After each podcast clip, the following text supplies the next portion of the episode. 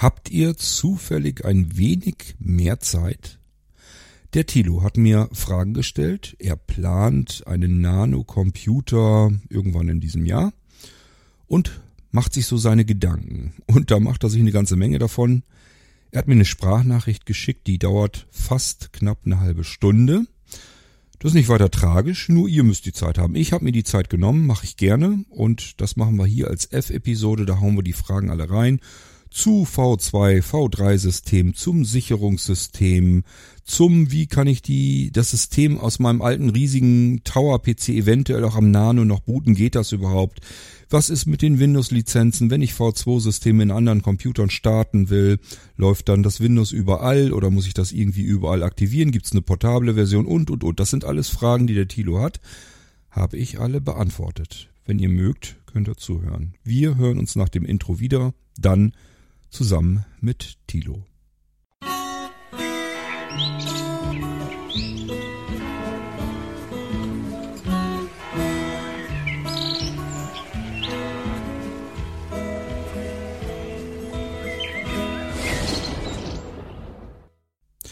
So, dann lasst uns mal starten. Die Sprachmitteilung von Tilo habe ich mir nämlich schon herausgesucht. Wir können sie direkt starten. Hört mal rein. Immer wenn ich meine, ich kann da meinen Senf dazugeben, dann unterbreche ich kurz und erzähle was dazu. Und so können wir uns durch die fast halbe Stunde von Tilo durchwälzen dank meiner ausführlichen Antworten, wie ich das dann immer so mache. Ihr habt hier jetzt zwei Schwatzbacken sozusagen im Ohr. Tilo ist auch nicht viel besser als ich. Könnte also eine längere Folge werden. Wir probieren mal. Ich versuche aber trotzdem mich kurz zu fassen, damit es nicht ganz so arg ausführlich wird. Okay, aber ich würde sagen, los geht's. Wenn man einmal über Sachen nachdenkt, dann lassen sie einen nicht mehr los. Äh, hallo Kurt, ich ähm, ich muss dich warnen, diese Nachricht wird etwas länger. Ähm, und zwar ähm, hatte ich dich ja letztes Jahr schon mal äh, gefragt, beziehungsweise hatte angedacht, und das wird dieses Jahr auch passieren, äh, dass ich dieses Jahr irgendwann, ich denke im Sommer wird das sein, äh, mir einen äh, Nano von euch äh, kaufe. Wahrscheinlich wird das auch ein Blinzel Nano V3 werden. Also ähm, das ist halt einfach ja zu sehr zu praktisch, wenn man auch noch ein Sicherungssystem hat und wenn man die wieder äh, die Schnellsicherung, Schnellwiederherstellung ähm, machen kann. Und da wäre so ein Pure-System echt äh, nicht besonders schön. Und es gibt ja doch dann so ein paar Blinzeln-Funktionen, die ich mit Sicherheit auch gerne hätte. Deswegen wird es wahrscheinlich dann auch wirklich ein äh, richtiger, in Anführungsstrichen, Nano mit, also ein richtiger Blinzel-Nano werden.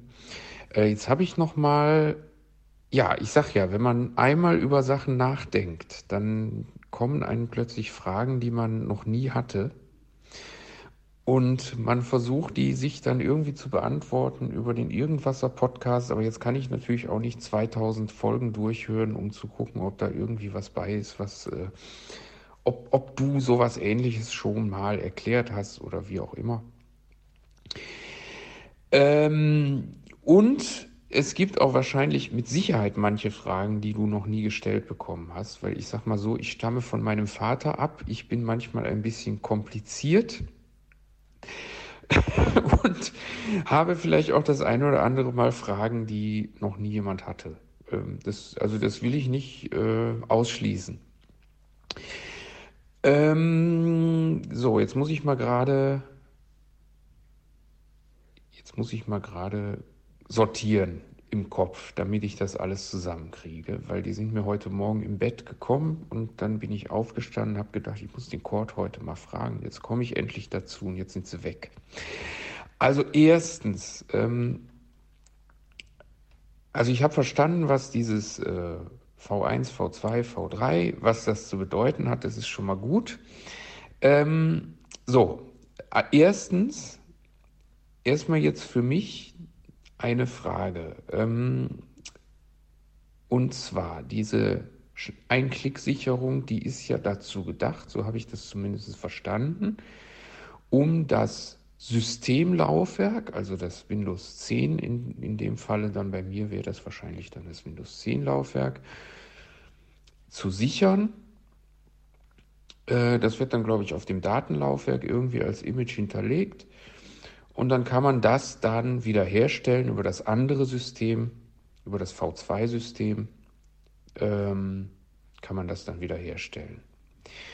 So, jetzt habe ich mir die Frage gestellt, jetzt wäre es ja auch praktisch, ähm, weil ich bin im Moment da, ich mache das alles immer händisch. Ähm, äh, wenn ich jetzt meine ganzen Dateien, mal angenommen, meine ganzen Dokumente und Musik und äh, alles Mögliche auf dem Datenlaufwerk hätte, wäre es ja sehr praktisch, wenn ich in der Lage wäre, die das Datenlaufwerk auch sehr schnell und sehr einfach zu sichern auf einer externen Festplatte zum Beispiel.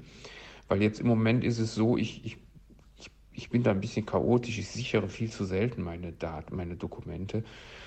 Ähm, jetzt im Moment ist es so, ich muss dann immer gucken, hm, wann habe ich das zuletzt gemacht? Ähm, weiß ich gar nicht mehr, muss ich mal gucken, was ist denn die neueste Datei? Aha, mh, mh. Ah ja, dann muss ich dann gucken, dass ich alles, was da neuer ist, das muss ich auf jeden Fall noch äh, rüberziehen auf die externe Festplatte. Und dann muss ich im Prinzip einzeln pro Verzeichnis das im Grunde genommen machen. Ähm, was natürlich äh, möglicherweise sehr aufwendig ist. So, und jetzt hatte ich mir die Frage gestellt, ob du möglicherweise auch an sowas gedacht hast, dass man quasi auf einen Klick das Datenlaufwerk sichern kann auf eine externe Festplatte. Und zwar so, dass ich dann im Prinzip die ganzen Dateien und Ordner auf der Festplatte, auf der externen Festplatte, äh, nicht als Image habe, weil da komme ich da wahrscheinlich nicht mehr rein, ähm, sondern dass die wirklich als Dateien und Ordner da wirklich draufstehen. Dass der also quasi, wie der das bei der Aktualisierung der Blinzeln-Funktion ja auch macht, guckt, was ist schon, was habe ich schon, was ist von den Sachen, die ich habe, neuer auf der internen Festplatte und was ist älter äh, oder beziehungsweise was ist jetzt auf der externen noch gar nicht dran. Das ziehe ich alles rüber und alles andere lasse ich unberührt. Da kümmere ich mich nicht drum. Das hätte auch den Vorteil, dass jetzt nicht irgendwelche Dateien gelöscht werden, die ich auf dem Datenlaufwerk vielleicht gelöscht habe, um da mehr Platz zu schaffen, sondern die bleiben dann drauf auf der externen und nur die neuen Sachen oder die, die halt noch nicht auf der externen sind, die werden dann halt rübergezogen.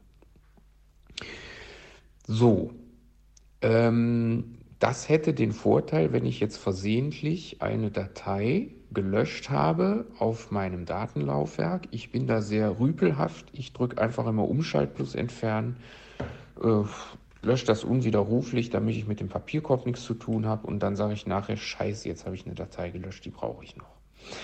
So, und dann kann ich jetzt natürlich auf die externe Festplatte gehen, hoffen, dass ich die Datei schon gesichert hatte und kann die dann einfach wieder rüber kopieren, wo die hin soll und fertig ist. So, wenn ich jetzt das Datenlaufwerk quasi über die Einklicksicherung, könnte ich es vielleicht auch sichern, dann hätte ich davon ein Image.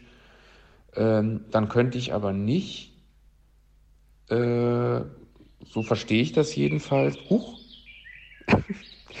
ähm, könnte ich nicht so einfach sagen, okay, ich mache jetzt die äh, Datensicherung äh, Quatsch, ich, ich hole jetzt die Datei wieder zurück auf das interne Laufwerk, auf das Datenlaufwerk, weil ich komme wahrscheinlich an die Datei nicht ran, weil dann ist da nur diese Image-Datei und die kann ich wahrscheinlich nicht einfach im laufenden Windows-Betrieb öffnen und dann an die einzelnen Dateien kommen. So, deswegen eben die Frage, hast du auch, gibt es auch die Möglichkeit, äh, irgendeine Blinzeln-Funktion oder irgendwas, um die äh, das Datenlaufwerk quasi äh, immer zu synchronisieren mit der externen Festplatte, beziehungsweise eher umgekehrt, dass man dann immer die auf einigermaßen neuesten Stand hat. Ähm, weil das wäre praktisch, dann könnte ich das immer mal zwischendurch machen, müsste mich dann nicht wieder händisch damit rumquälen, dass ich sage, oh Gott, jetzt muss ich mal gucken, wo ist denn da, was ist denn da das Neueste auf der externen Platte und ist danach noch was gewesen? Und muss das alles dann nicht machen, sondern ich kann dann einfach sagen, komm, ist gut, ich mache einfach, ich drücke da auf Sichern und dann macht er das und dann ist er irgendwann fertig und dann ist die Sache erledigt, dann kann ich mir sicher sein, es ist alles drauf. So, wenn das geht, ist das schön. Wenn das nicht geht, natürlich die nächste Frage, hast du dir schon mal überlegt, so eine Funktion aufzusetzen? Ähm, und wenn nicht, wäre das was, wo du vielleicht sagst, ach, hm, wenn ich mal irgendwie Zeit habe, mache ich das vielleicht nochmal? Ähm, oder sagst du, nee, das geht gar nicht, weil XYZ. Oder hast du vielleicht ein Programm, was du empf empfehlen kannst, wo du sagst, du hol dir mal das Programm, da geht das mit. Oder jetzt, vielleicht habe ich auch irgendwas übersehen, vielleicht gibt es ja in Windows schon an Bord irgendwas, wo das mitgeht. Das möchte ich auch nicht ausschließen. Auch das wäre natürlich schön dann zu wissen. So, das wäre die erste Frage. Das war jetzt. Okay, verstanden. Also, im Prinzip kann ich hierbei sagen, ja, und zwar alles, was du da genannt hast. ist ich kann zu allem Ja sagen. Fangen wir an mit der Datensicherung in ein Image. Du kannst das komplette Datenlaufwerk beispielsweise auf eine externe Festplatte als ganz normale Einklicksicherung sichern. Also so wie du das äh, Windows-Laufwerk auf das Datenlaufwerk sicherst, kannst du natürlich auch das komplette Datenlaufwerk, dann natürlich inklusive der ganzen Windows-Sicherungen auch noch, wiederum sichern auf eine externe Festplatte. Das geht mit unserer Einklicksicherung auch. Die merkt nämlich, dass du da mit einem Nano arbeitest. Dann kannst du dir dieses Sicherungsprogramm, die Exe-Datei, kopierst du dir einfach auf deine externe USB-Festplatte und führst sie dort als Administrator aus und dann kannst du damit das Datenlaufwerk deines Nano-Computers dorthin sichern. Du kannst den Nanocomputer mit einem Archivlaufwerk haben. Wir haben auch eine Sendung irgendwie im Irgendwasser, ähm, da habe ich alles zu diesem Archivlaufwerk nochmal erklärt. Das ist so gedacht, dass du im Prinzip die Systeme und das Datenlaufwerk auf einer hochperformanten Platinen-SSD eingebaut hast im Nano und eine weitere Archiv-SSD, das ist dann eine normale Standard 2,5 Zoll SSD, zusätzlich und jetzt hast du den großen Vorteil, du hast zwei Laufwerke. Wenn jetzt ein Laufwerk kaputt geht, egal, hast die Sicherung auf dem zweiten Laufwerk und umgedreht natürlich. Dadurch, dass du nicht über USB arbeitest, sondern beide intern verbaut sind, geht das in einem Affenzahn. So kannst du ganz schnell mal eben schnell ähm, im Prinzip die komplette erste SS, die ganze Platine, also alle Laufwerke auf einmal mit einem Streich. Dann müsstest du dann allerdings manuell mit Drive Snapshot arbeiten. Also die Einklicksicherung schnappt sich nur eine Partition, ein Laufwerk. Wenn du alles mit einem Rutsch machen willst, dann musst du, äh, das kann man auch mit einer Batch-Datei so machen. Ist kein Problem, aber wenn du die normale Einklicksicherung von Blinzeln nehmen möchtest, einfach starten, Windows-Laufwerk ähm, auswählen auf Daten oder eben das Archivsystem starten. Das Archivsystem ist nichts anderes als das ganz normale Sicherungssystem, nur es befindet sich auf dem Archivlaufwerk und holt sich alle Sicherungen hier rüber. Das heißt, auf dem Archivlaufwerk kannst du sagen, ich möchte jetzt eine Archivsicherung starten. Dann fragt er wieder, welches Laufwerk willst du denn sichern? Und dann wählst du jetzt das Datenlaufwerk aus. Und dann zieht er sich das komplette Datenlaufwerk rüber auf das Archivlaufwerk. Und dadurch, dass du zuvor die Systemsicherung auf das Datenlaufwerk gemacht hast, hast du auch hier alles wieder drauf auf deinem Archivlaufwerk. Und das geht halt ratzfatz. Du hast keine Arbeit. Du musst nur einmal die sie den Sicherungsvorgang starten. Ist wirklich nur eine Exe-Datei, beziehungsweise ist schon im, im erweiterten Blinzeln-Desktop, findest du die Einträge schon drin, ist also ein normales Symbol auf dem Desktop, wenn du ihn erweitert hast. Ähm, das startest du, dann kommt die ganz normale Oberfläche, unsere Einklicksicherung. Und das steht schon fertig auf Schnellsicherung. Du musst dann bloß noch den Buchstaben drücken für das Laufwerk, was du sichern möchtest. Oder es eben aus solch einem Dropdown-List, da kannst du auch manuell auswählen natürlich. Jedenfalls das Datenlaufwerk, das wählst du dir aus und drückst die Enter-Taste, dann fragt er noch einmal ab, ob du es wirklich sichern willst. Drückst du nochmal die Enter-Taste und er sichert. So, dann lass das Ding laufen und es ist gut. Das wäre die eine Möglichkeit. Und wie gesagt, wenn du eine solche Sicherung gemacht hast, das sind dann Images, Image-Dateien. Und diese Image-Dateien, die kannst du tatsächlich im laufenden Windows-Betrieb auch wieder öffnen. Die werden dann als weiteres Laufwerk wieder eingehängt in das System, also als virtuelles Laufwerk. Das heißt, jetzt von deinem Datenlaufwerk eine Sicherung auf dem Archivlaufwerk gemacht hast und dort die Image-Datei nimmst und äh, öffnen möchtest, um an die Dateien heranzukommen, die da drinnen stecken,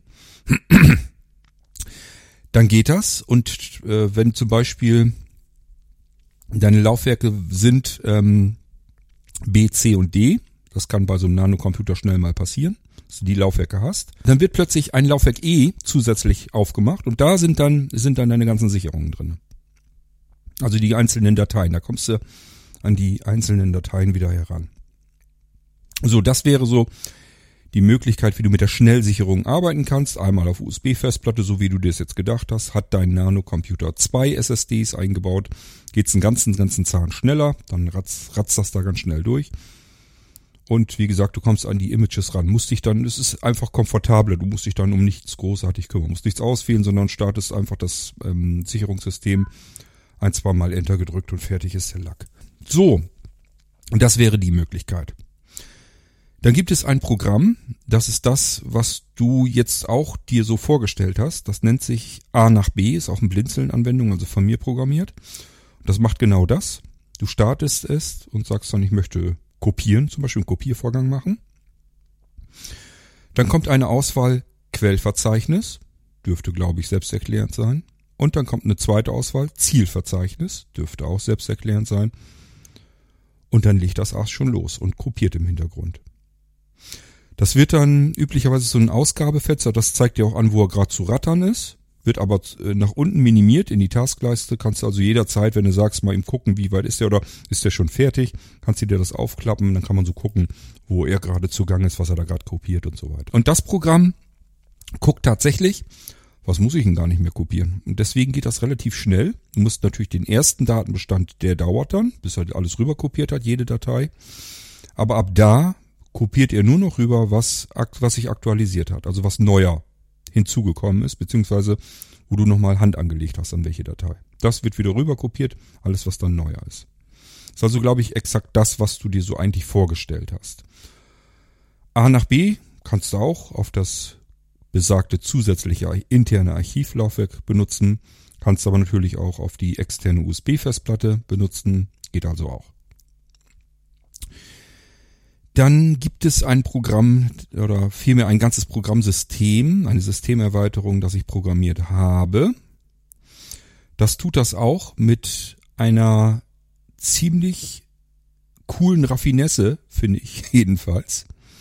Ich weiß, Eigenlob stinkt, aber das Ding ist eigentlich ziemlich cool durchdacht. Da hast du nämlich Möglichkeiten, dass du sozusagen Jobdateien anlegen kannst und der kann sich dann behalten, zum Beispiel beliebige Verzeichnisse, die können überall verstreut sein und die können sowohl Quellverzeichnisse sein als auch Zielverzeichnisse. Das heißt, du kannst auf dem Datenträger C dir ähm, des Users Verzeichnis oder sowas nehmen, dann nimmst du von D die Dateien und das alles willst du nach E in ein Verzeichnis kopieren und in F in ein anderes Verzeichnis nochmal reinkopieren, das kann den ganzen Salat. Und dann nimmt er die ersten Quelldateien, die du hast, und kopiert die zweimal hintereinander weg in die beiden Zielverzeichnisse rein. Ist nur als Beispiel, kann man ganz viele komplexe Sachen mitmachen. Und das Schöne ist, du musst nur eine der Jobdateien ausführen. Und schon macht er genau diese Jobs. Er merkt sich also in jeder Jobdatei, ähm, was insgesamt ähm, als Quelle dienen soll und was insgesamt als Ziele äh, dienen soll. Damit kannst du kopieren, äh, verschieben, synchronisieren. Ich weiß gar nicht, ob da noch was war. Und das klingt doch ziemlich gut, musst du doch zugeben. Das Doofe ist, auf meinem Rechner, ich habe das unter Windows, auf meinem Windows 7 Rechner programmiert, klappt das natürlich ganz wunderbar. Unter Windows 10 und 11 sagt er im Prinzip, ähm, das Ding muss mit Administratorrechten gestartet sein. Dadurch, dass du das aber über die Jobdateien startest, hast du da gar keinen Einfluss drauf. Das heißt, das Programm lässt sich so nicht als Administrator starten. Was ich aber noch nicht probiert habe, und das müsste man probieren, denn ich glaube, dann funktioniert es, das muss ich noch ausprobieren.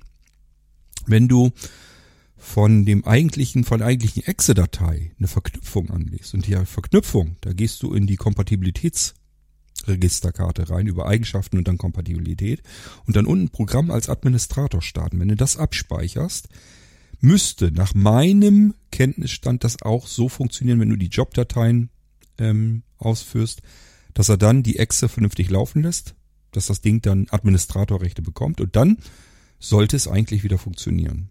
Das wollte ich eigentlich immer mal getestet haben. Ich habe es ehrlich gesagt wieder aus den Augen verloren. Wenn das so geht, muss ich nicht nochmal dran. Wenn es nicht so geht, dann muss ich dieses Programm noch einmal ziemlich massiv umstricken. Und davor habe ich mich bisher gesträubt. Das heißt, ja, es gibt noch Spannenderes ähm, in der Mache. Vielleicht ist es sogar benutzbar. Ich muss nur gucken, geht es mit dem Trick, was ich davor habe, oder geht es nicht? Und ich muss nochmal ran. Ich muss nochmal programmieren. Also du siehst, es gibt Image-Sicherung. Die Images kannst du öffnen. Ich konnte da also Ja sagen. Dann hast du gefragt, gibt es da irgendwie eine eigene ständige Lösung? A bis äh, A nach, nach Z. Nee, A nach B habe ich das Ding genannt. Es gibt nämlich noch ein Programm, das heißt A bis Z. Dies heißt aber A nach B. Das wäre auch so einfach, das habe ich dir gesagt. Antippen, äh, beziehungsweise anklicken, Quelle wählen, Ziel wählen, zack, fertig, wird rüber kopiert. Das ist fertig, funktioniert auch, benutzen viele. Dann gibt es etwas, was noch in der Entwicklung ist. Das ist das, was ich dir eben erzählt habe. Das kommt die, das ganze komplette System als Systemerweiterung. Ähm, und dann hattest du noch gefragt, gibt es irgendwas, was ich empfehlen kann, was man auch noch benutzen kann? Ja, gibt es. Ist allerdings kompliziert zu bedienen. Sind sehr, sehr viele Funktionen drin. Wenn man sich da einigermaßen mit zurechtfindet und das Teil richtig benutzen kann, kann man allerdings extrem cooles Zeug damit machen ist auch auf dem Blinzeln-Rechner mit drauf, nennt sich SyncBack Free. Also es gibt es auch als SyncBack Pro, die habe ich auch hier für mich persönlich im Einsatz, weil ich das Ding total cool finde. Damit kannst du wirklich zeitgesteuert immer sagen, wo was wie hin soll und das kann auch über FTP, über verschiedenste Cloud-Lösungen, es steckt da alles mit drinne. Und da kannst du einfach sagen, mach mal einen Job.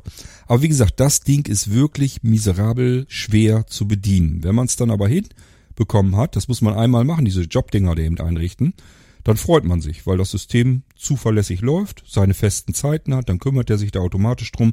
Du musst dich nie wieder um irgendetwas kümmern. Läuft einfach so durch. So, also auch das und es befindet sich bereits, wie gesagt, auf dem Blinzeln-Rechnern drauf. Kannst also direkt auch installieren. SyncBack äh, Free habe ich nicht installiert normalerweise auf die Rechner, weil das nicht jeder braucht. Und wenn du das aber benutzen möchtest, einfach mal installieren. Ich würde sogar lieber, weil es sehr oft ähm, Updates bekommt, mir sogar vielleicht die aktuelle Version runterladen. Musst du dich aber auch nicht unbedingt drum kümmern, wenn das Teil startet, dann sagt er dir schon ähm, automatisch, dass eine neue Version vorliegt. Willst die runterladen und dann bist du auf die Webseite geschmissen zum Download. Also auch etwas Empfehlenswertes, was nicht von mir ist, befindet sich mit auf den Nano-Computern. Ähm, ja, zwei Plattensysteme habe ich dir gesagt. Die Möglichkeit hat man auch. Ist immer eine Kostenfrage. Ne? Ob du jetzt zwei SSDs eingebaut hast, aber äh, oder ähm, sagst, nee, der Nano soll jetzt nicht so teuer werden und äh, das tut's auch meine USB-Festplatte, dann kann man da eben ein bisschen Geld sparen. Ja, aber wenn's nicht ganz so schmerzt mit der Kohle, also ich würde, für mich persönlich, ich würde das glaube ich immer so machen, dass ich äh, ein internes zusätzliches Laufwerk habe. Man freut sich dann doch einfach, weil es zügig ratzfatz eben durchrast da. Okay, ich glaube, damit habe ich deine Fragen, die die ersten jedenfalls alle beantwortet, oder? Habe ich jetzt was vergessen? Ich meine, wir hatten alles durch. Es ging ja um das ganze Thema Datensicherung, Datensicherheit. Ähm, am besten wäre natürlich, ähm, wenn du ein Archivlaufwerk hättest, das auch ab und zu benutzt, dass du also die Systeme, das Betriebssystem Windows ähm, sicherst auf das Datenlaufwerk. Das wäre eine normale Einklicksicherung. Ist also wirklich das Sicherungssystem, was du startest.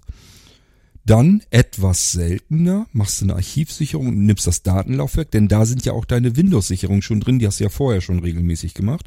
Wird also alles nochmal rüber gesichert auf das Archivlaufwerk. Und um jetzt auch noch abzusichern, dass irgendwelche Eingriffe in deine Rechner passieren, dass du irgendwie einen Trojaner, irgendeinen Scheiß dir einhandelst, und sagst, okay, ähm, ich habe noch eine im Schrank liegende Sicherung, die ist jetzt zwar ein halbes Jahr alt, aber immer, besser, immer noch besser als gar nichts. Das heißt, ich würde dann die USB-Festplatte einfach alle paar Monate mal herausklauben, anklemmen und dann auch hier eine weitere Sicherung machen. Und auch hier könntest du im Prinzip sagen, ähm, mach mal eine Image-Sicherung und schnapp jetzt das Archivlaufwerk, weil darin sind die Windows-Laufwerke, ist das Datenlaufwerk, alles auf Archiv und das Archivlaufwerk sicherst du dann auch wieder rüber. Also siehst, du siehst schon, das kannst du bis Ultimo treiben, das ganze Spiel. Okay, wollen wir mal eben gucken. Jetzt ist natürlich das iPhone schon gesperrt, aber wir kriegen's hin. Ich ähm, spiel mal deine Nachricht weiter ab. Oder ich versuch's zumindest. So mal aufgrund dessen, dass ich diese Einklicksicherung zuerst falsch verstanden hatte tatsächlich, weil ich dachte, da kann man dann auch sowas machen mit. Ähm, so, Frage 2. Ähm, hm, ja, genau. Jetzt in der Reihenfolge gehe ich mal vor. Das ist am einfachsten. Frage 2. Ich habe jetzt im Moment habe ich das so, dass ich auf meinem jetzigen Rechner habe ich tausende Benutzerkonten. Es ist wirklich so, ich habe, ich glaube, ich habe vier oder drei oder vier, nee, ich glaube vier sogar Benutzerkonten, äh, wo ich verschiedenste äh, Sachen mitmache. Ähm, der Vorteil ist, ich habe ein Administratorkonto, da äh, lasse ich kein anderes Benutzerkonto dran was äh, zur Folge hat, dass also jetzt nicht irgendein, oder zumindest äh, wiegt man sich in falscher Sicherheit wahrscheinlich, dass kein äh, Virus oder irgendwas so einfach in der Lage ist, wenn ich jetzt ähm, auf einem anderen Benutzerkonto da irgendwas drauf haben sollte, sich dann auch auf dieses Administrator-Benutzerkonto zu verbreiten ähm, und dann irgendwelche Sachen da aus zu spionieren. Da habe ich nämlich die Dateien drauf, die jetzt nicht unbedingt jeder sehen sollte. Ähm, und wie gesagt, über andere Benutzerkonten komme ich da nicht dran, weil die alle auch keine Admin-Konten sind und da habe ich auch diese Freigabe nicht. So, und ich habe die Benutzerkontensteuerung so eingestellt, dass ich sofort merke, wenn, der, wenn da irgendwas, irgendein Programm oder ich selber was vorhabe, dann muss ich nämlich das Admin-Kennwort eingeben. Ähm, also der fragt mich schon, ob ich das möchte. Es kann ja auch mal sein, dass ich sage, ach ne, ich will jetzt aber mal an die Datei, möchte ich jetzt doch mal drankommen. Äh, kann das ja durchaus mal Sinn machen. Mm, so, und genau. So, das war jetzt im Prinzip so, wie ich das jetzt im Moment mache. Ich finde das aber sehr umständlich mit den Benutzerkonten weil ich natürlich dann jedes Benutzerkonto hat wieder ein extra Kennwort, was ich mir dann wieder irgendwie merken muss und ähm, dann ja, dann ist das immer so, äh, man kann dann nicht einfach mal irgendwelche Sachen als Administrator öffnen, weil selbst der, die Benutzerkontensteuerung selbst beim Administrator dann noch fragt, willst du das jetzt wirklich?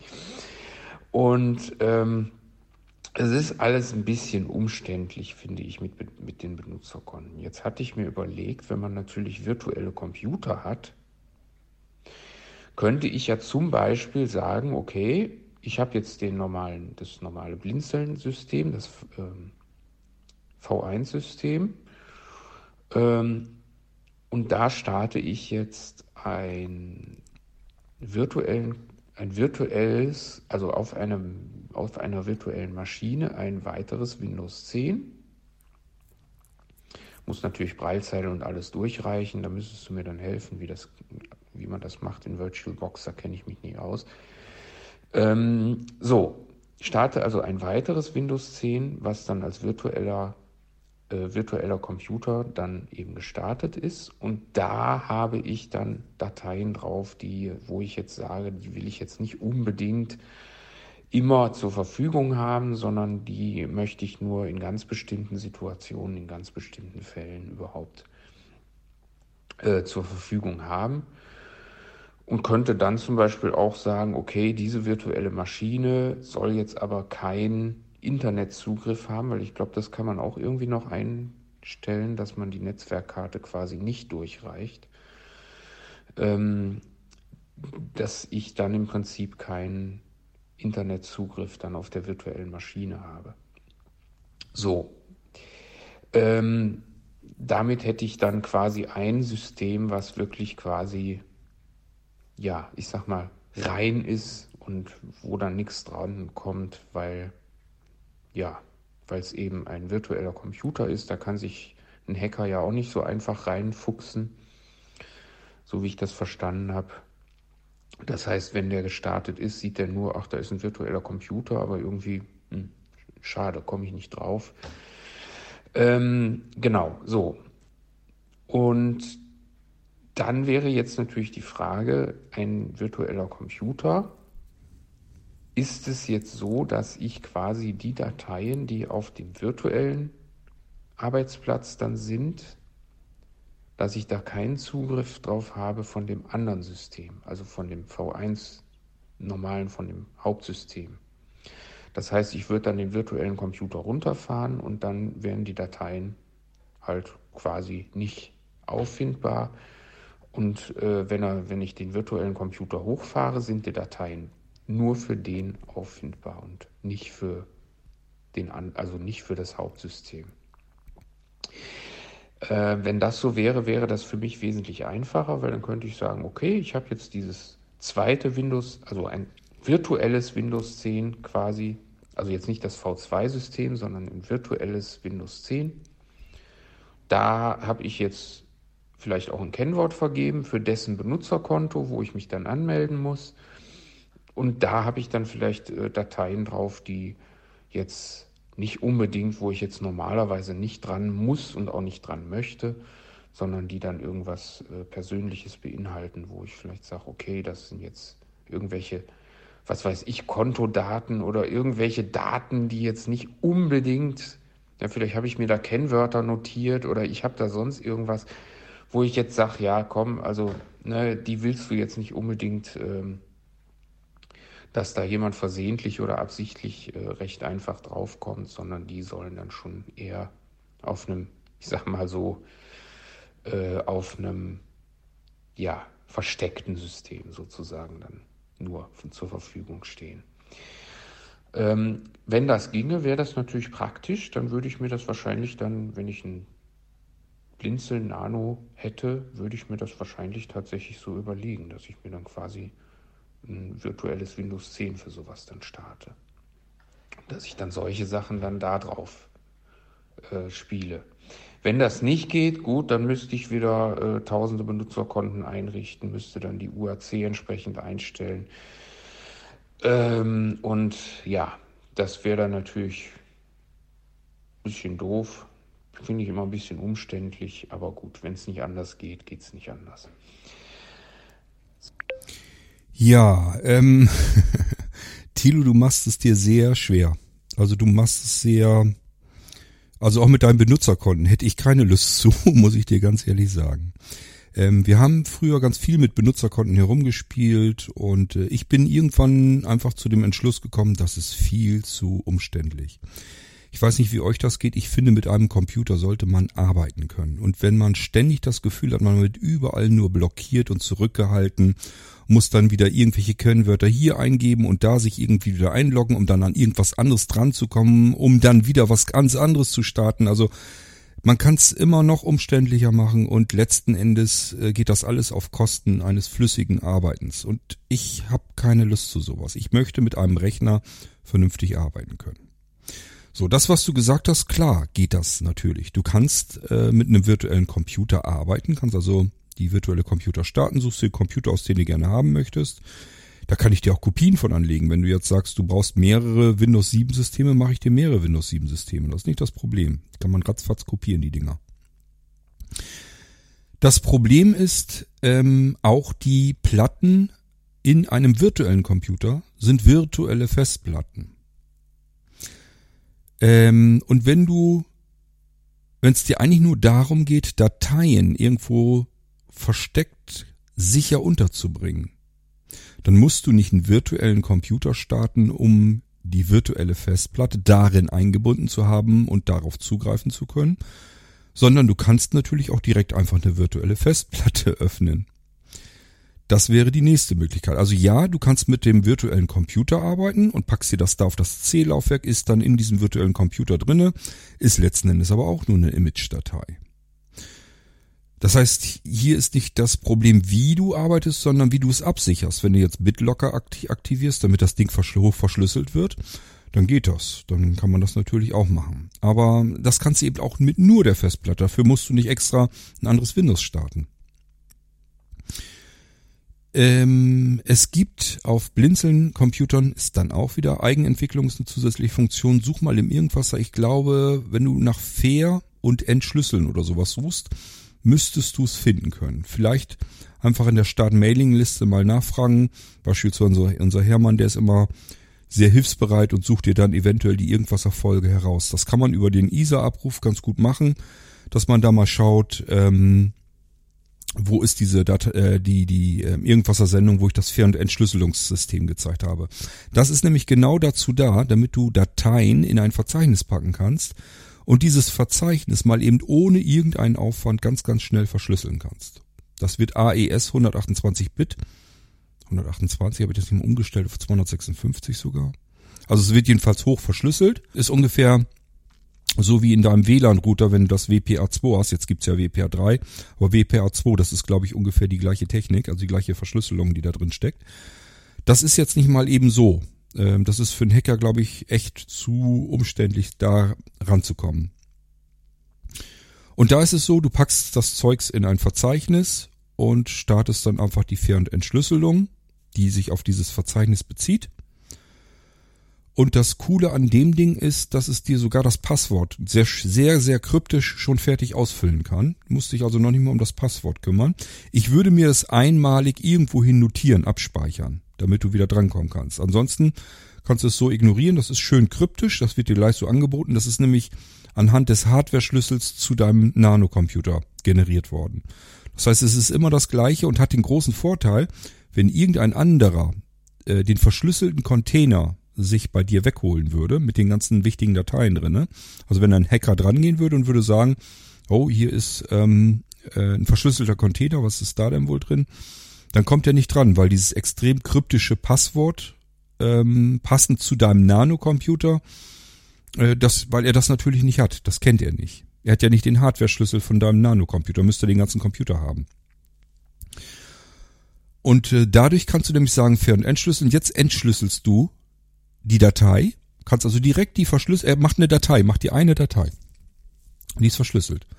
Die kannst du im Prinzip einfach äh, mit der Enter-Taste öffnen, dann wirst du nämlich wieder nach diesem Passwort gefragt und das ist wieder fertig ausgefüllt mit dem Hardware-Schlüssel deines Nano-Computers. Du musst nur die Enter-Taste drücken und hast das Ding wieder als Verzeichnis mit den einzelnen Dateien da drin. So, da dir deine Dateien sicherlich wert und lieb sind, würde ich dann zusätzlich diese eine Datei eben, da kann man sich auch eine schnelle Batch-Datei machen, die das dann automatisch mal eben schnell ähm, rüberschubst, ähm, würde ich diese Datei in irgendeinen Cloud-Speicher packen. Damit du das in einer Cloud noch zusätzlich drin hast. Dass, wenn du jetzt einen Verschlüsselungstrojaner bei dir auf den Nanocomputer bekämst, dann würde er nämlich auch deine verschlüsselte Datei nochmal verschlüsseln dann nützt dir dein Hardware-Schlüssel nämlich nichts mehr, weil das Ding ist dann nochmal verschlüsselt worden mit dem, mit einem Kennwort, das nur der Hacker kennt. Das er fest in seinem Trojaner verbaut hatte. Das ist übrigens auch generell das komplette Problem, egal wie du es machst. Wenn du mit einem virtuellen Computer arbeitest, habe ich dir erzählt, sind dessen Festplatten nichts anderes als Image-Dateien. Wenn du eine virtuelle Festplatte öffnest, ist das nichts anderes als eine Image-Datei. Wenn du einen verschlüsselten Container baust mit der Fair- und Entschlüsselungsfunktion des Nanocomputers, ist das eine einzelne Image-Datei. Egal was du tust, du hast immer irgendwie eine Image-Datei. Ob sie nun verschlüsselt ist oder nicht, das ist nicht das Problem, sondern das Problem fängt dann an, wenn ein Hacker kommt und dir einen Verschlüsselungstrojaner draufsetzt und der jetzt beigeht und alle Dateien, das macht er in einer saumäßigen Geschwindigkeit, mal eben schnell nochmal verschlüsselt. Und dann bekommst du nämlich nur noch eine Textdatei bei dir auf dem Desktop angezeigt, wo nichts, wo sinngemäß drin steht, Edgy Badge. Überweis mal Bitcoins, wenn du an deine Dateien wieder gerne selbst drankommen möchtest. Ansonsten kannst du sie so wegschmeißen, sie sind verschlüsselt, wirst du nie wieder drankommen. Und das ist nämlich das Hauptproblem an der ganzen Geschichte. Das heißt, egal was du dir da ein, äh, ausdenkst, wie du deine Dateien sichern willst, sind sie nur auf diesem Computer gesichert. Egal, ob es auf virtuellen Computern oder wo auch immer ist. Alles, wo man auf diese Festplatten zugreifen kann. In dem Moment verschlüsselt ein Verschlüsselungstrojaner, deswegen heißt er ja so, dir alle Dateien auf deinem Rechner und wenn du Pech hast, eben auch genau diese Dateien. Und du kommst selbst nicht mehr dran an deine tollen verschlüsselten Container. Hast dir so viel Mühe gegeben, hast dir was überlegt, wie kann ich meine Dateien schützen? Ja, jetzt hat die jemand anders für dich nochmal zusätzlich geschützt und jetzt nützt dir das, was du da eingeben könntest, um wieder dran zu kommen, überhaupt nichts mehr. Das ist das Problem an der Sache. So, deswegen regelmäßig sichern. Auch hier entweder auf eine externe Festplatte, die dann abgetrennt wird vom System oder mit ähm, ja sowas wie einem Sisi Flash haben wir ja auch. Das sind so Dinger, wo du auf Knopfdruck sozusagen einen Speicher hinzuschmeißen kannst und wenn er fertig ist mit dem Sichern, dann kannst du wieder den Druck Druckknopf drücken, dann wird der Speicher wieder abgekoppelt äh, vom Rest des Rechners. Das passiert wirklich physikalisch, das heißt, da kann jetzt wirklich nichts mehr dran gehen dann. Das könntest du mit ähm, zu sichernden Dateien machen. Oder du machst es eben, dass es über die Dropbox oder äh, die Blinzeln Cloud oder iCloud oder was auch immer du benutzt. Hauptsache in irgendeiner zusätzlichen Wolke ist der Kram abgespeichert. Auch hier hast du natürlich so ein bisschen das Problem, wenn ein Verschlüsselungstrojaner da durchhuscht, dann hat er natürlich auch die Dateien am Wickel, die in deinem zu synchronisierenden Verzeichnis stecken, die sich mit dem Cloud-Speicher synchronisieren. Auch hier also, wenn du es richtig sichern möchtest, dann musst du eigentlich den Cloud-Dienst deaktivieren und nur aktivieren, wenn du ähm, deine Dateien gesichert haben möchtest. Ich hoffe, du verstehst, was ich meine. Das Problem ist immer, alles, was du an deinem Rechner auf dem Dateisystem, also auf deinen Festplatten verstreut liegen hast, da kommt auch ein Verschlüsselungstrojaner ran und der verschlüsselt dir die ganzen Krempel und dann, tja, nützt dir alles nichts, was du gemacht hast, egal was du dir hast einfallen lassen. Frage ist, habe ich hierfür auch eine Lösung? Habe ich mich da auch drum gekümmert? Antwort ist, ja, habe ich. Kann man benutzen.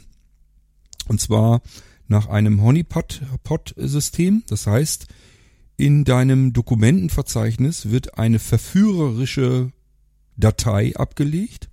Und genauso arbeiten diese Trojaner, diese Verschlüsselungstrojaner. Die gehen nämlich zuerst in die Verzeichnisse rein, die den meisten Schaden anrichten können. Und der guckt nicht zuerst auf dem Datenlaufwerk, sondern auf das C-Laufwerk in die Dokumente, wo dann deine Windows-Sachen drin sind, weil 95% aller Anwender einfach ihre Dokumente abspeichern. Die laufen, laufen immer in die Windows-Benutzerverzeichnisse rein. Dort geht das immer rein. Und genau da wird dieses Dokument angelegt, dieses Pseudodokument. Und das wird kontinuierlich überwacht jetzt. Wenn du deinen Rechner startest, wird dieses Dokument überwacht. Und sobald diese Datei manipuliert wird, also verschlüsselt wird, geht der Computer sofort in die Knie, wird sofort zwangsruntergefahren, abgeschaltet. Ähm, so dass der Trojaner in dem Moment nicht weiter arbeiten kann. Damit ist der Trojaner nicht weg, aber du weißt zumindest Bescheid, hier ist irgendwas im Busche, Mist, und kannst dich dann drum kümmern, dass irgendwie so schnell wie möglich was passiert.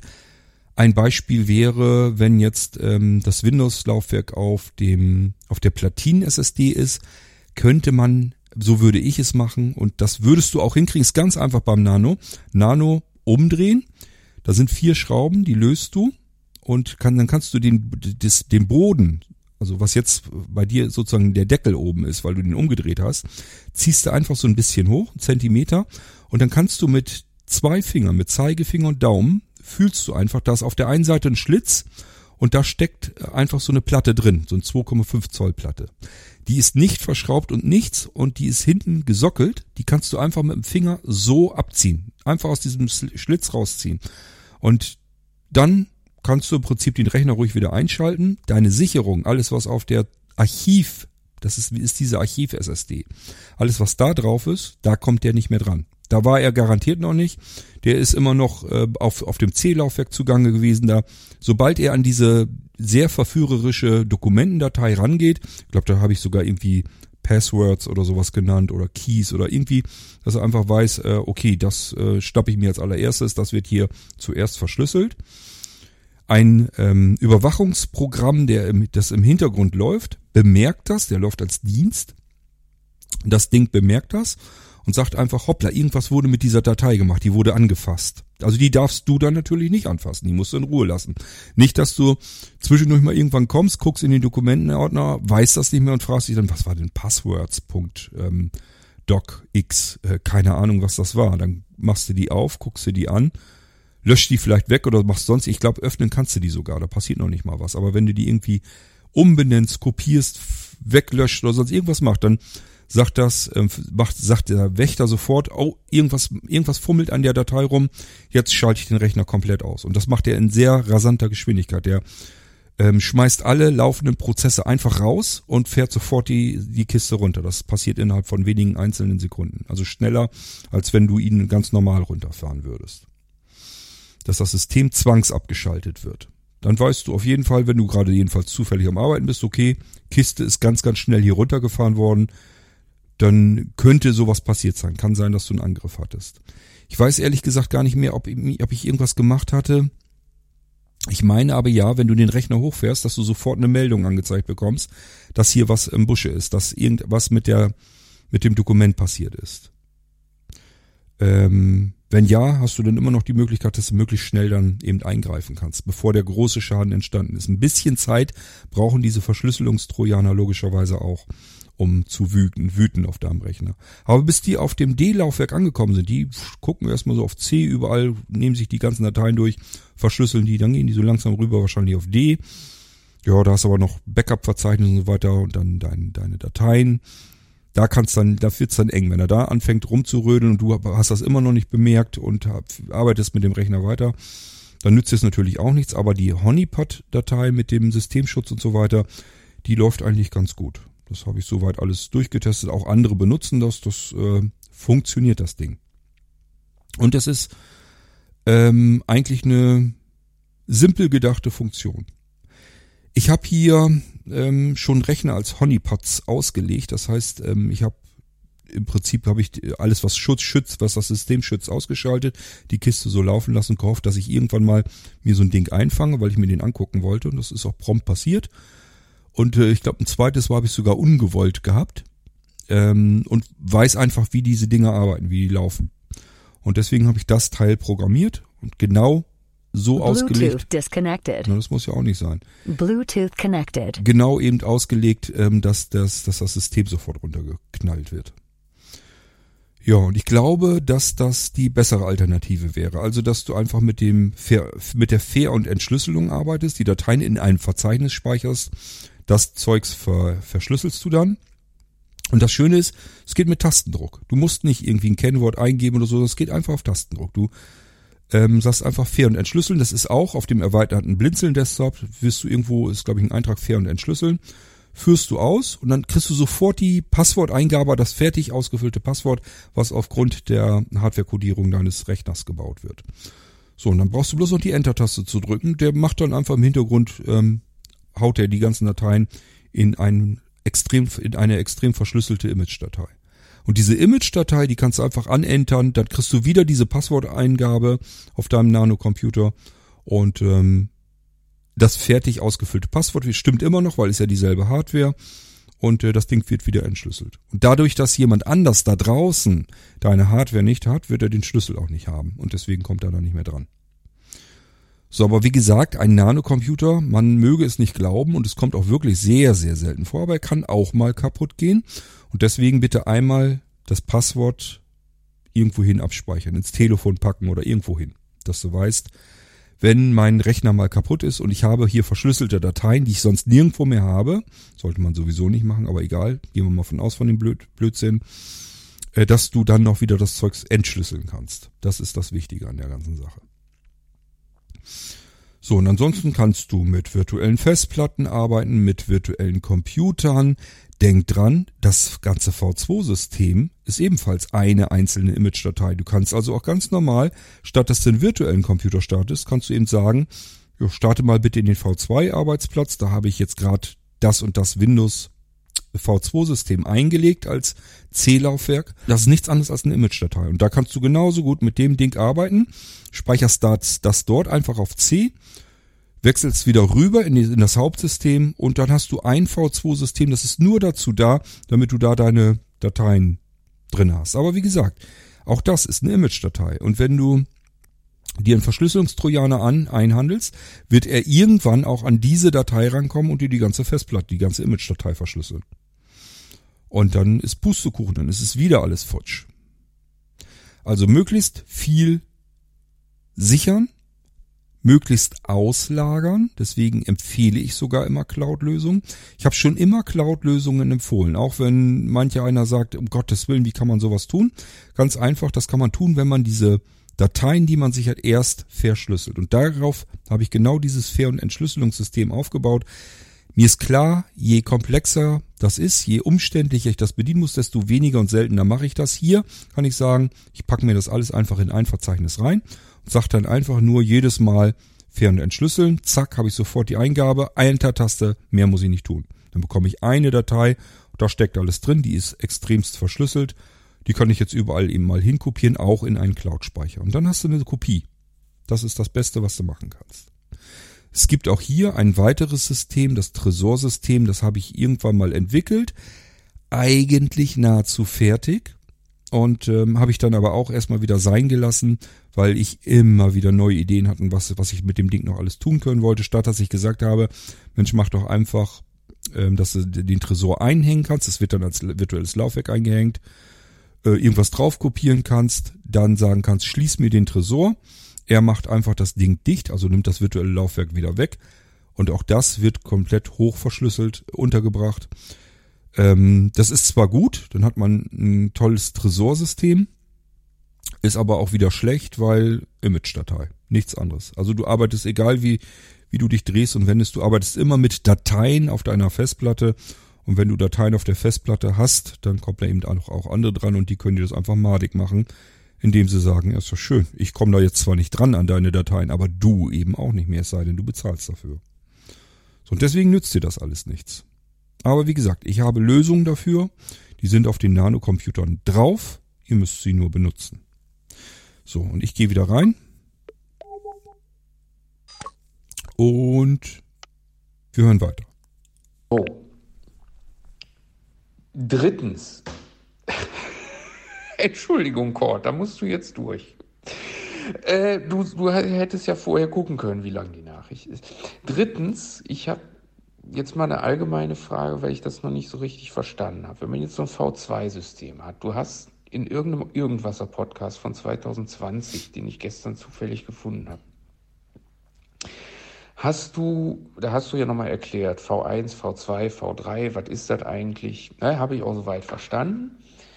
Aber die Frage, die ich mir jetzt gestellt habe, wenn ich jetzt ein Windows 10 V2-System habe, da hast du ja gesagt, V2 kann man jetzt, das ist eine Image-Datei, die kann man sich im Prinzip überall hinkopieren, auch auf ein anderes Laufwerk und kann das theoretisch auch mit einem ganz anderen Computer hochfahren. So habe ich das verstanden. Also quasi, wenn ich jetzt irgendwie einen anderen Computer habe, der jetzt äh, mal angenommen, der hat, der hat jetzt irgendwie die Festplatte ist kaputt oder ich habe mir da mein Windows 10 oder sonst was zerschossen und ich habe jetzt ein Windows 10 V2-System, könnte ich das da dran machen, den, den Stick oder wo das drauf ist und könnte das einfach hochfahren und dann bin ich da drauf.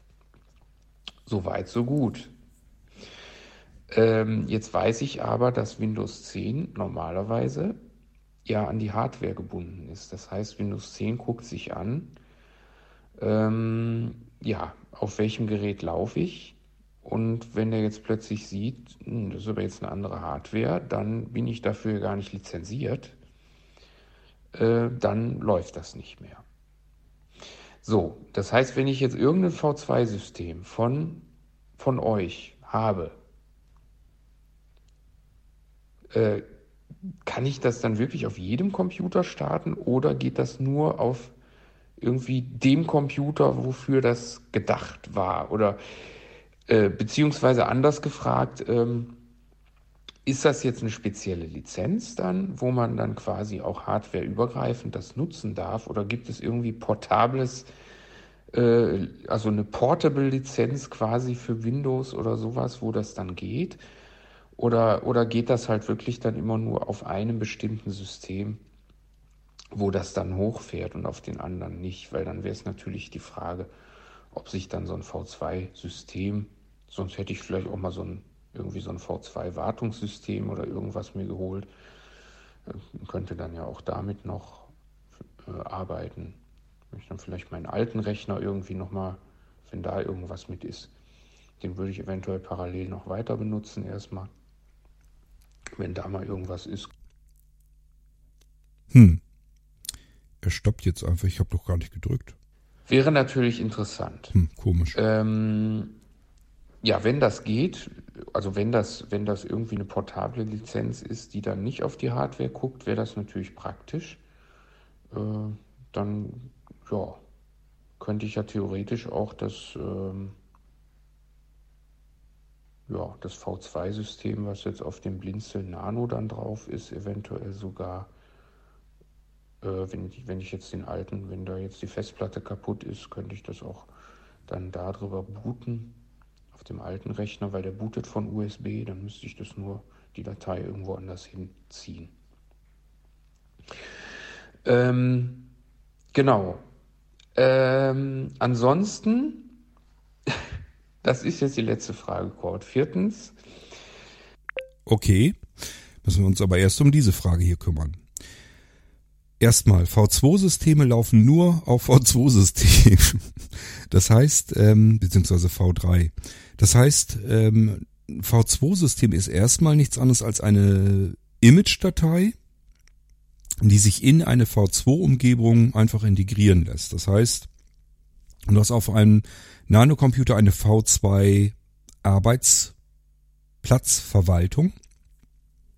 Und dort kannst du sagen, ich habe jetzt ähm, hier meinetwegen vier verschiedene V2-Systeme, also vier verschiedene Windows-Systeme, vier verschiedene C-Festplatten, wenn du so willst. Und da suche ich mir die aus, die ich als nächstes starten möchte. Und muss dann rüber wechseln in den V2-Arbeitsplatz. Ich höre hier, glaube ich, Hall, kann das sein? Habe ich den Hallregler irgendwie hier? Wartet mal. Hm. Kam das eben so vor, als wenn ich mich Hall mit Hall gehört habe.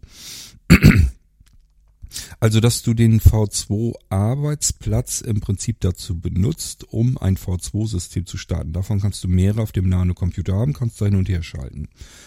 Dir geht's jetzt darum, du möchtest ganz gerne das Ding auf jedem Computer starten. Dann brauchst du einen Molino V2. Du musst ja irgendwie das V2 System wieder rüberbekommen in eine V2 Arbeitsumgebung. Und wenn du diese Arbeitsumgebung überall starten können möchtest, dann muss das ein USB-Stick sein, der diese V2-Arbeitsumgebung hat. Das ist im Prinzip für mich äh, exakt dieselbe Arbeit, als würde ich dir einen kompletten Computer bauen.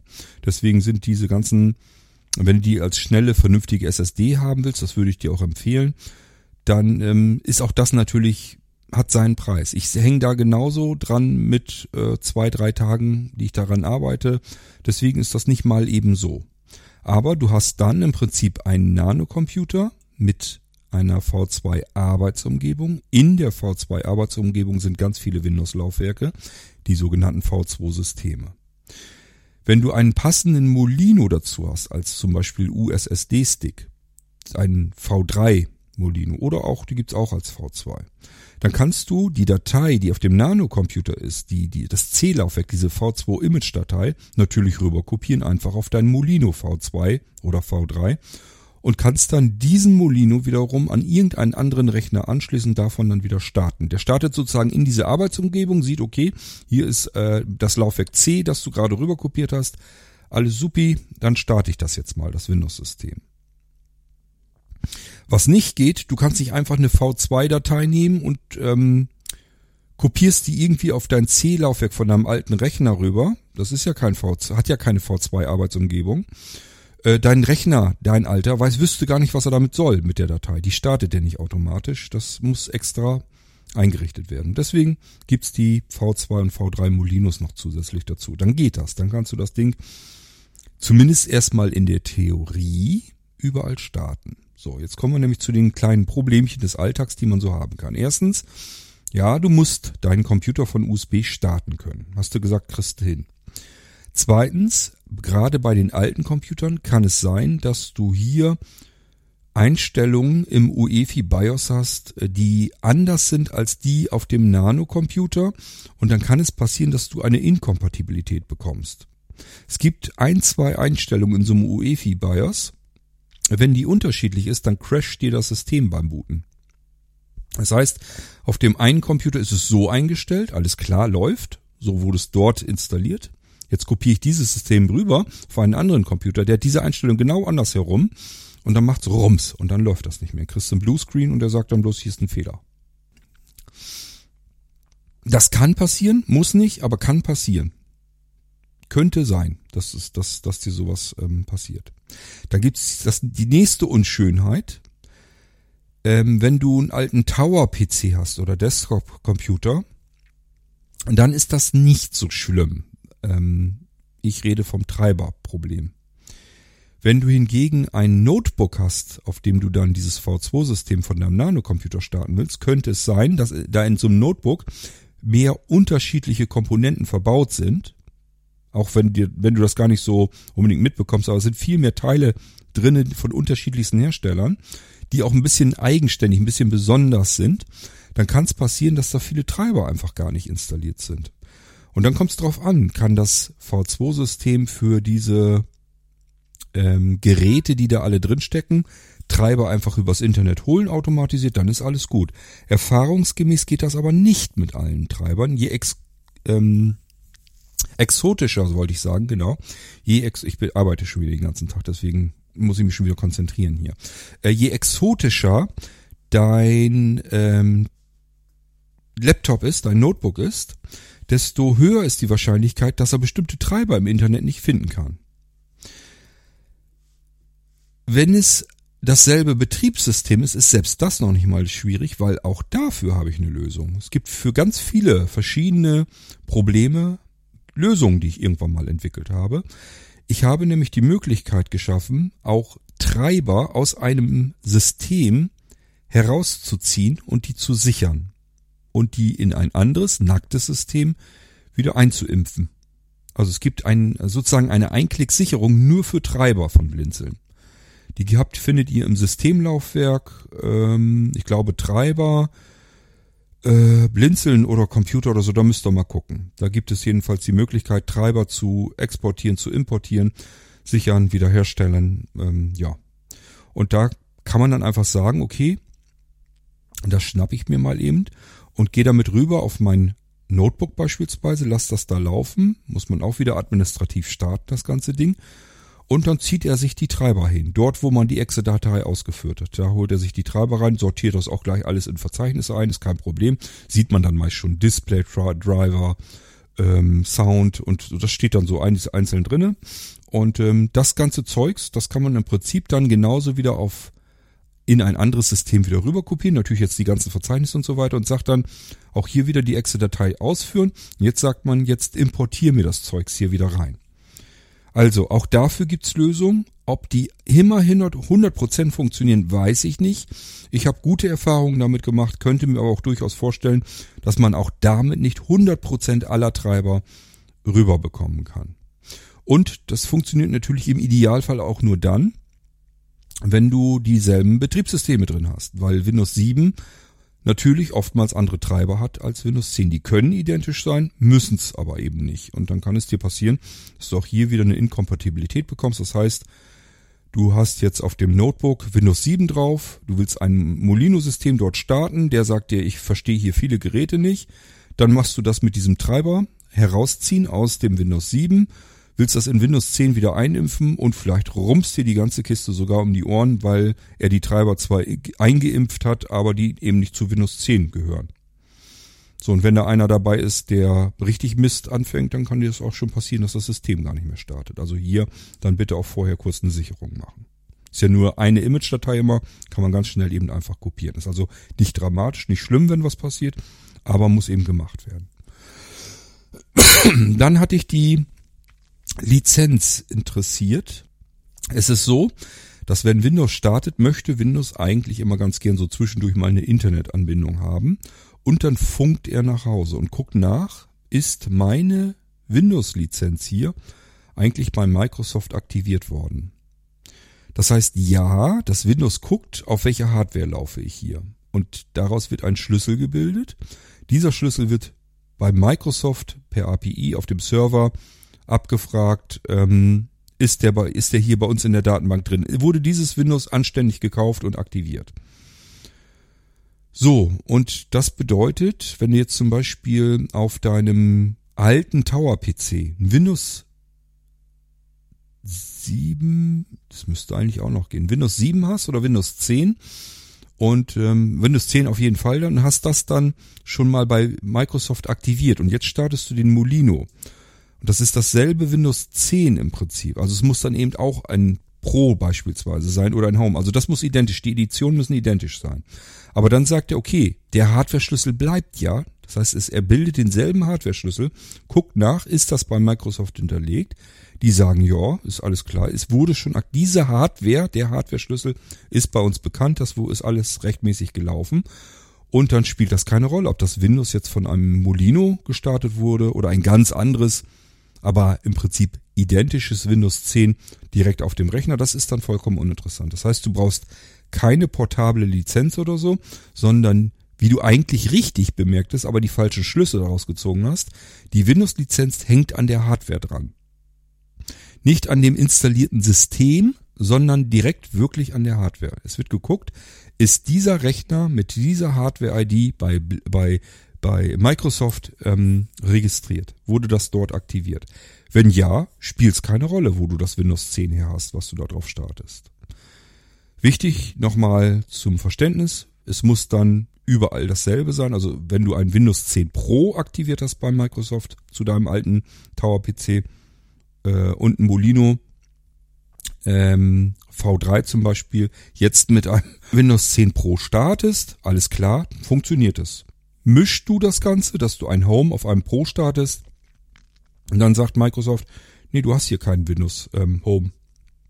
Obwohl du vielleicht sogar das teurere Windows aktiviert hast, das interessiert Microsoft dann nicht, sondern die gucken wirklich nur, ist das, was du hier startest, bei uns schon mal aktiviert worden. Und da Windows 10 und Windows 11 sich dieselben Lizenzschlüssel teilen, das wäre dann egal. Das heißt, wenn du auf dem Gerät schon ein Windows 10 aktiviert hast, kannst du auch ein Molino V2 oder V3 mit einem Windows 11 beispielsweise starten.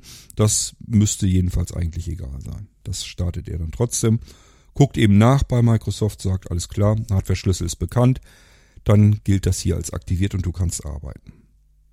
So, um dir so ein bisschen die Angst wegzunehmen, wenn das mal nicht passieren sollte, dass irgendwas ist, ist doch ein anderes Windows gewesen oder was auch immer, dann ist das nicht dramatisch. Das heißt nämlich nicht, dass das Windows nicht startet oder du damit nicht arbeiten kannst, sondern das Einzige, was passiert, einige und offen gestanden für uns blinde Menschen unwichtige Einstellungen werden blockiert. Das ist dann so, dass man die Taskleiste sich noch ein bisschen abändern kann. Äh, ich weiß nicht, ich glaube, die Hintergrund, Hintergrundbilder und so ein Scheiß. Also alles das, was uns Blinde eigentlich gar nicht so großartig interessiert.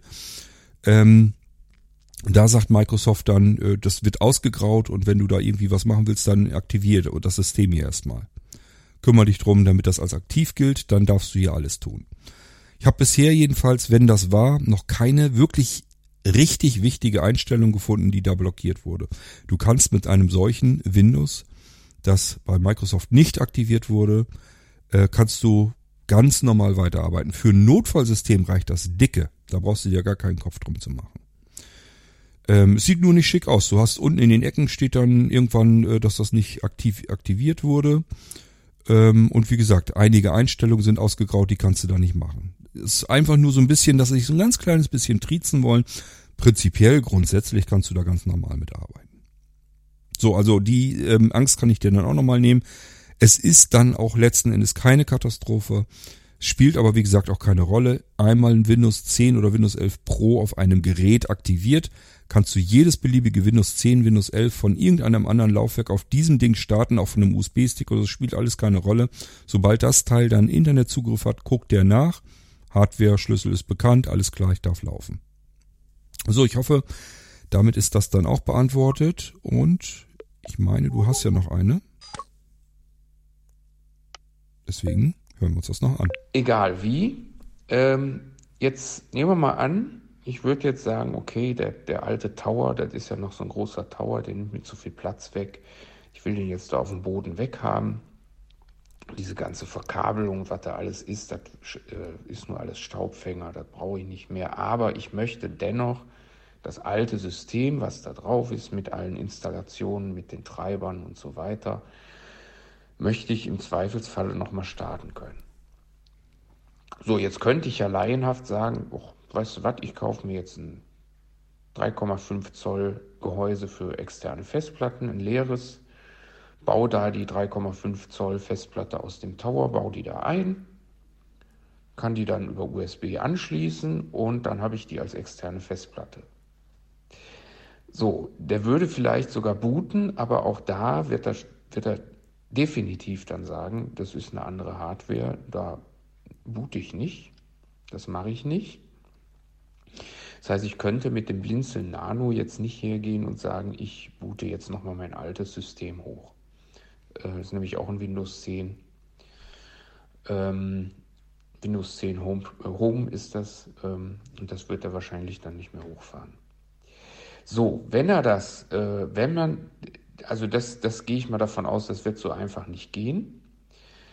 Da wäre natürlich jetzt die nächste Frage, wäre ich selbst in der Lage, quasi von meinem alten Rechner, von dessen Festplatte ein äh, quasi ein V2-System zu machen, also ein virtuelles Laufwerk, ein Image, was ich dann hochfahren könnte auf einem anderen Rechner, ähm, um zum Beispiel zu sagen, ach scheiße, jetzt habe ich mir gar nicht den Drucker auf den neuen Rechner installiert. Ja, ist egal, dann fahre ich mal eben das alte System hoch, um dann was auszudrucken. Ähm, macht auch nichts. Ja? So, natürlich, wenn ich den Tower da noch stehen habe, geht das, dann ist der Drucker da noch angeschlossen, ist dann auch egal. Aber wenn ich das nicht hätte, würde das ja dann nicht mehr gehen. Angenommen, ich hätte den Tower dann irgendwie entsorgt oder so, äh, dann hätte ich vielleicht die Festplatte noch, weil ich gesagt hätte, na, die Daten, die sollen jetzt aber doch nicht irgendwie in falsche Hände kommen. Aber ansonsten hätte ich da nichts mehr von. Ähm, also könnte man, könnte man von diesem Windows, was jetzt auf dem Tower drauf ist, ein V2-System machen, was man dann quasi, oder könnte ich das? Äh, was ich dann quasi ja, auf jedem beliebigen Rechner starten könnte, ohne irgendwie in Probleme zu kommen und wo ich dann einfach sagen kann, okay, da habe ich meine Software drauf, die ich da drauf hatte. Und wenn ich jetzt irgendwie feststelle, ich habe irgendwas, äh, lässt sich nicht mehr installieren, mal angenommen, mein alter Drucker, der äh, ist vielleicht noch installiert, weil der auf Windows 7 noch kompatibel war und dann hat man, habe ich dann beim Upgrade auf Windows 10 ist der dann irgendwie noch geblieben, funktioniert auch, aber ich kann ihn jetzt beispielsweise auf Windows 10 auf dem neuen System nicht mehr installieren. Weiß ich nicht, ja. Der ist von 2003, ich fürchte, fürchte es fast. So. Dann wäre natürlich die Frage, dann müsste ich natürlich entweder den Tower behalten oder ich müsste es irgendwie hinkriegen, dass ich ein System habe, nämlich mein altes, wo ich den Drucker noch drauf installiert habe, wo der noch läuft. So, wenn du jetzt sagst, nee, das kannst du nicht als V2-System machen und du kannst auch nicht einfach die, die Festplatte in, als externe Festplatte anklemmen, dann vergess es, dann muss ich den Tower da stehen lassen.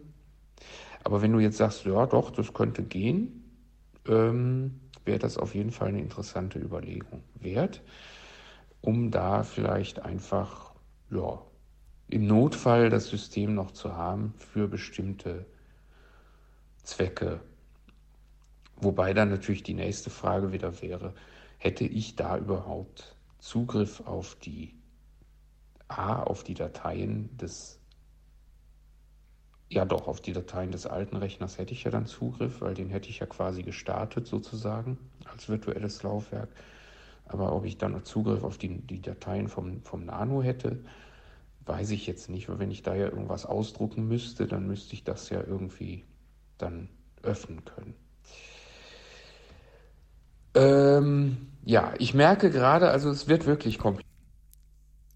Hm. Jetzt ist er wieder ausgestiegen. Mal gucken, ob er weitergeht. Nicht genervt bist. So.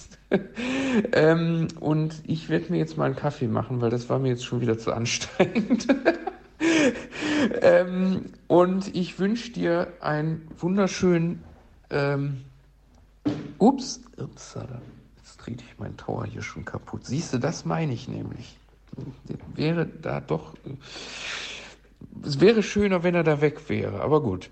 Ähm, ja, also auf jeden Fall, ich äh, wünsche dir einen vielleicht sogar freien und schönen Samstag ähm, oder einen sehr äh, erfolgreichen, wenn du, wenn du arbeitest, dass du dann auch am Ende des Tages sagen kannst, jo, ich habe jetzt was geschafft und das bin ich zufrieden mit.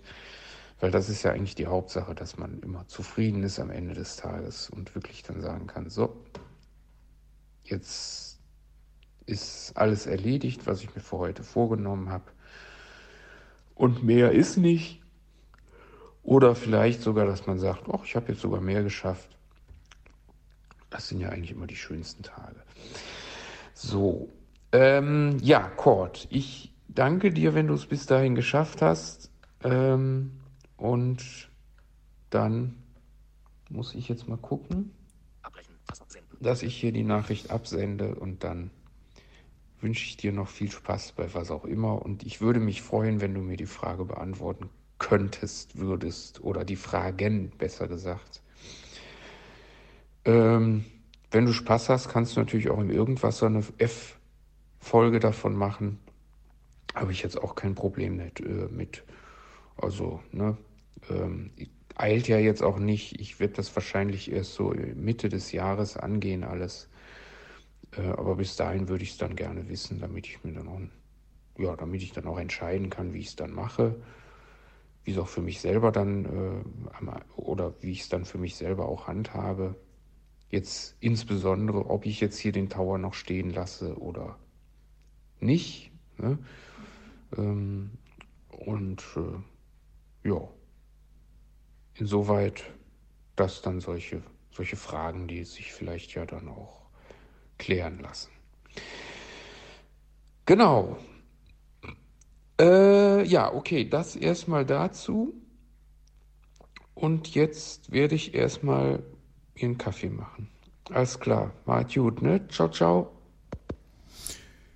Ja, das ist doch eine gute Idee. Kaffee mache ich auch gleich. Wir haben zwar mitten in der Nacht, aber ich mache das ganz gerne, dass ich meiner Frau schon mal den Kaffee vorkoche. Wenn die dann aufsteht, kann sie Kaffee kochen. Ich mache mal inzwischen durch Bluetooth hier schon aus. Oder auch nicht? wie lange muss ich das Ding denn drücken? Power off. Meine Güte. So, ähm, V2. Also, V2 schminkt ihr erstmal ab. Ich weiß gar nicht, wie ihr auf die Idee kommt, dass man das mal eben so leicht hindengeln kann. Ähm, da habe ich ganz schön lange dran gearbeitet, damit das alles so funktioniert, wie ich das gerne haben wollte und wie ich das mir vorstelle. Ich finde das immer spaßig, wenn Leute dann sagen, ich mache mir mal eben so ein, so ein V2-Laufwerk selbst. Ähm, und sich dann wundern, dass das mal nicht ebenso einfach ganz schnell funktioniert. Ähm, also das kriegst du nicht hin.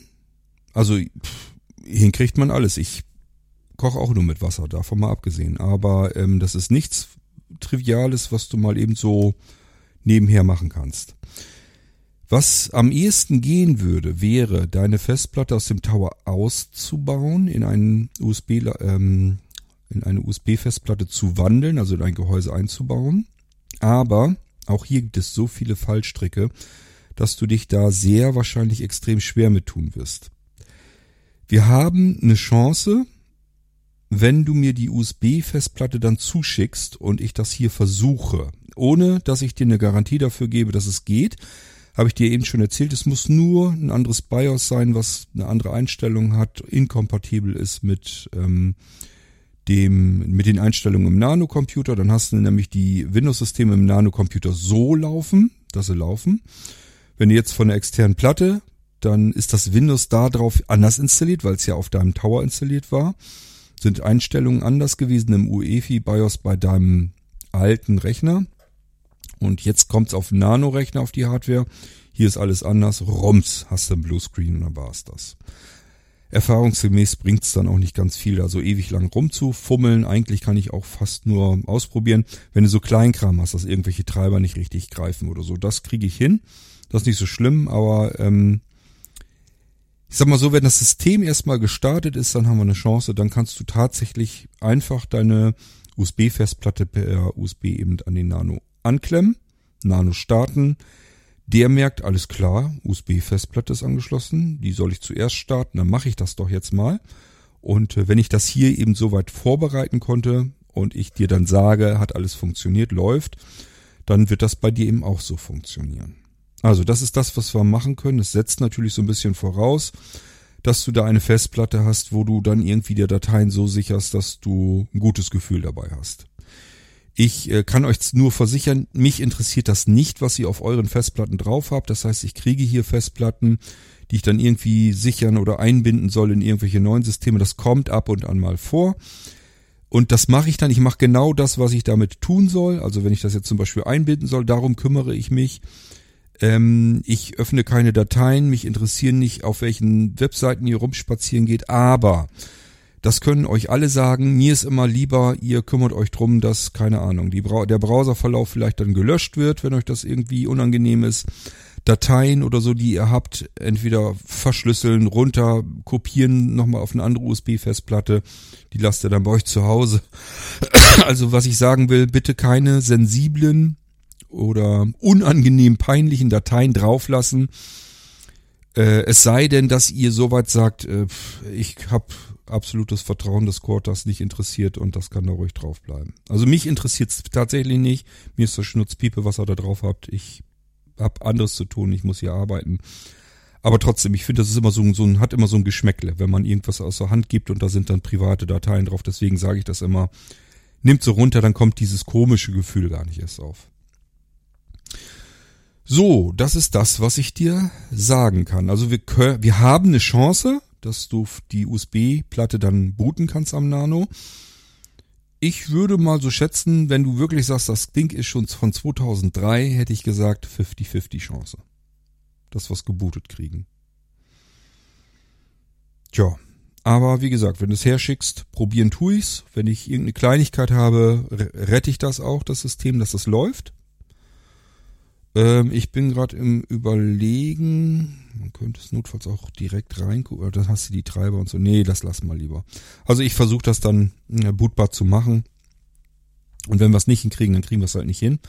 Aber ein Versuch wäre es wert, wenn die das ähm, wertvoll erschiene. Denn äh, dann könntest du den Tower halt wegschmeißen. Wenn du weißt, okay, das System startet, läuft alles, dann kann ich den Tower einmotten also ich kann dir nur sagen, bei mir wirkte das sehr befreiend. Ich habe immer, was heißt immer, ich habe früher auch diesen Sky Tower so gehabt. Das heißt, das Ding ging wirklich bis unter die Tischfläche, richtig unten drunter. Das war ein richtig hohes Teil. Brauchte ich aber auch, waren viele, viele Laufwerke drinne. Und irgendwann habe ich den einfach ausgemistet und gegen einen Nano ersetzt. Und äh, der alte Rechner, der war, das ganze Gehäuse war sauteuer, steht immer noch unten im Keller. Ist total blöd. Man mag sowas nicht wegschmeißen, weil allein das Gehäuse mal irgendwie mehrere hundert Euro gekostet hat. Ich glaube 400 oder 500 Euro oder was ich dafür immer bezahlt habe. Es war richtig teuer, das Scheißding. Weil es eine ganz spezielle Dämmung hat. Ich wollte den Krach raus haben. Ein extra umgebautes Silencer, ähm, 550 Watt Netzteil oder 650 Watt, also musst du richtig Power haben ähm, das ganze Lüftungssystem, da sind etliche Lüftung, Lüfter drin, die leise eigentlich sein sollten, waren sie allerdings auch nie. Also das war richtig teuer, die Maschine. Ja, steht noch unten im Keller. Es ist Quatsch, hätte ich sie gleich an der Straße gestellt oder in Müll geschmissen, weil sie steht da halt nur rum. Es ist total unsinnig. Es ist äußerst befreiend, wenn man sowas wegschmeißt und dann will man das auch nie wieder sehen und nie wieder haben, kann ich dir sagen. Ich hätte da keinen Bock zu, so einen Riesenblechkasten der unnütz den Strom verpulvert und äh, auch nicht wirklich mehr Leistung bringt. Ähm, ich bin froh, dass ich den Krempel los bin. Ich muss bloß mal irgendwann den Keller entrümpeln, damit das Zeug wirklich ganz weg verschwindet. Ja, okay. Und ansonsten Platte ausbauen. Schauen wir, ob wir sie zum Laufen bekommen. Also ich will dir das nicht aufdrängen, um Himmels Willen. Also ich klopp mich hier überhaupt nicht um Arbeit. Wenn du sagst, ähm, das kann ich auch selber machen, das ist ausprobieren, wenn es da nicht geht, dann geht's halt nicht. Kannst du machen. Du kannst die 3,5 Zoll Festplatte in ein USB Festplattengehäuse einbauen. Wartest, bis der Nano ankommt, steckst das rein. Der Nano wird trotzdem versuchen. Also er wird gucken, ist die USB-Festplatte bootbar? Und das ist sie ja. Und dann wird er versuchen, von USB zu starten. Und dann hast du auch da wahrscheinlich eine 50-50 Chance. Vielleicht geht's, vielleicht geht's nicht. Nur ich habe vielleicht ein paar mehr Möglichkeiten, wenn es nicht geht, noch das gangbar zu machen als du.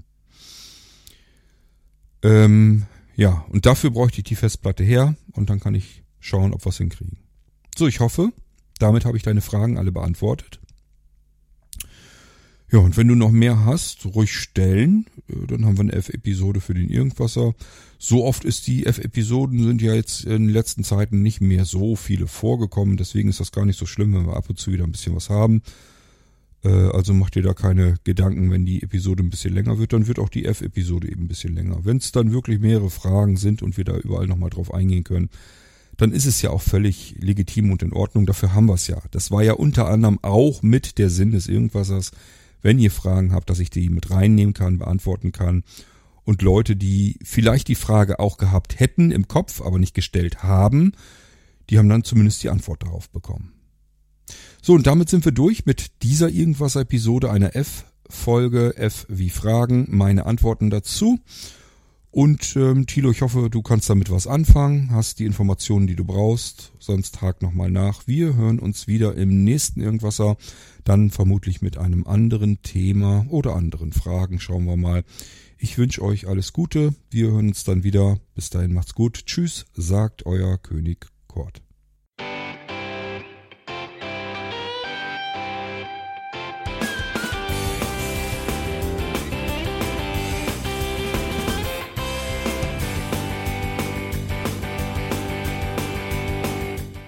Das war Irgendwasser von Blinzeln.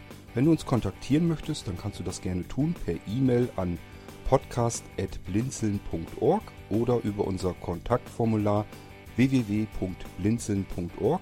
Blinzeln schreibt man in unserem Fall immer mit einem D in der Mitte. Wenn du möchtest, kannst du uns sehr gerne auch einen Audiobeitrag auf unseren Podcast Anrufbeantworter sprechen. Der hat in Deutschland die Telefonnummer 05165 439 461. Und wenn du uns aus dem Ausland anrufen möchtest, dann ersetze einfach die erste 0 gegen die 0049 für Deutschland.